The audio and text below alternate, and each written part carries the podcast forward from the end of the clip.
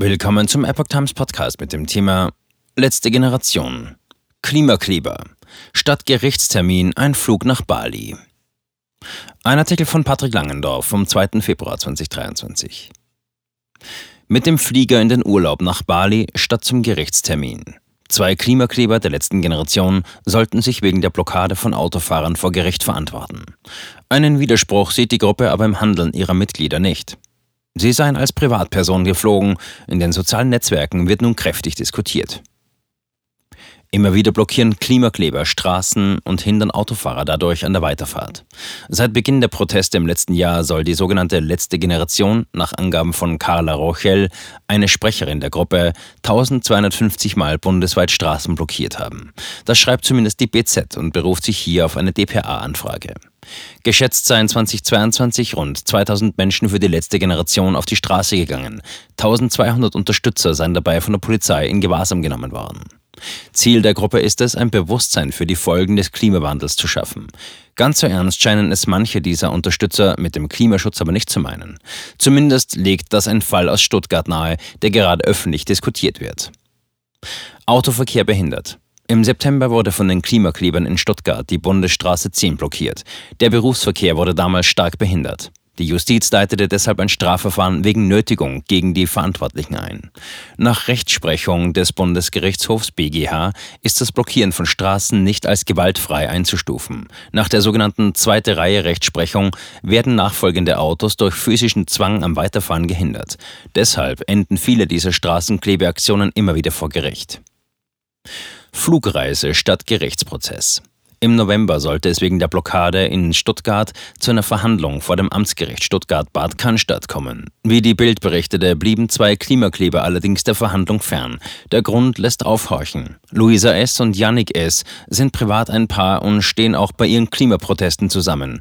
In Stuttgart zeigten sie klare Kante mit einem Transparent, auf dem Öl sparen statt bohren zu lesen war. Auf richterliche Nachfrage stellte sich nun heraus, dass das Pärchen nicht am Gerichtsprozess teilnehmen konnte, da es sich auf Urlaubs Urlaubsreise befand. Das kann nun spürbare Konsequenzen für die 22-Jährige und ihren zwei Jahre älteren Freund haben. Urlaubsreisen sind kein Grund, einer strafrechtlichen Verhandlung fernzubleiben. Mehr als das Fernbleiben wegen eines Urlaubs dürfte allerdings manchen das Urlaubsziel irritieren. Das Pärchen flog mit dem Flugzeug nach Thailand. Von da aus ging es dann weiter nach Bali. Bild schaute einmal auf den CO2-Verbrauch des Klimapärchens durch ihre Flugreise. Hin und zurück seien es rund 23.000 Kilometer. Der CO2-Verbrauch für beide Aktivisten liege daher bei ca. 7,9 Tonnen. Der Flug verbrauche darüber hinaus rund 140.000 Liter Kerosin. Beide haben als Privatleute, nicht als Klimaschützer gebucht. Wenn man nun glaubte, dass das Verhalten dieses Pärchens auf Ablehnung in ihrer Gruppe treffen würde, dann wurde man schnell eines Besseren belehrt. Gegenüber der Bild äußerte sich ein Sprecher der letzten Generation durchaus verständnisvoll. Beide haben den Flug als Privatleute gebucht, nicht als Klimaschützer. Das muss man auseinanderhalten. Eine recht wilde Begründung, mit der die Organisation hier die Doppelmoral ihrer Aktivisten begründet. Warum der CO2-Ausstoß von Privatleuten anders ist als von Klimaschützern, bleibt der Sprecher schuldig. Dass man in Stuttgart damals Berufspendler an ihren Weg zur Arbeit hinderte, später dann aber aus Vergnügen wesentlich höhere Mengen an Schadstoffen mitverursacht, lässt manchen Leser sicherlich etwas verwundert zurück.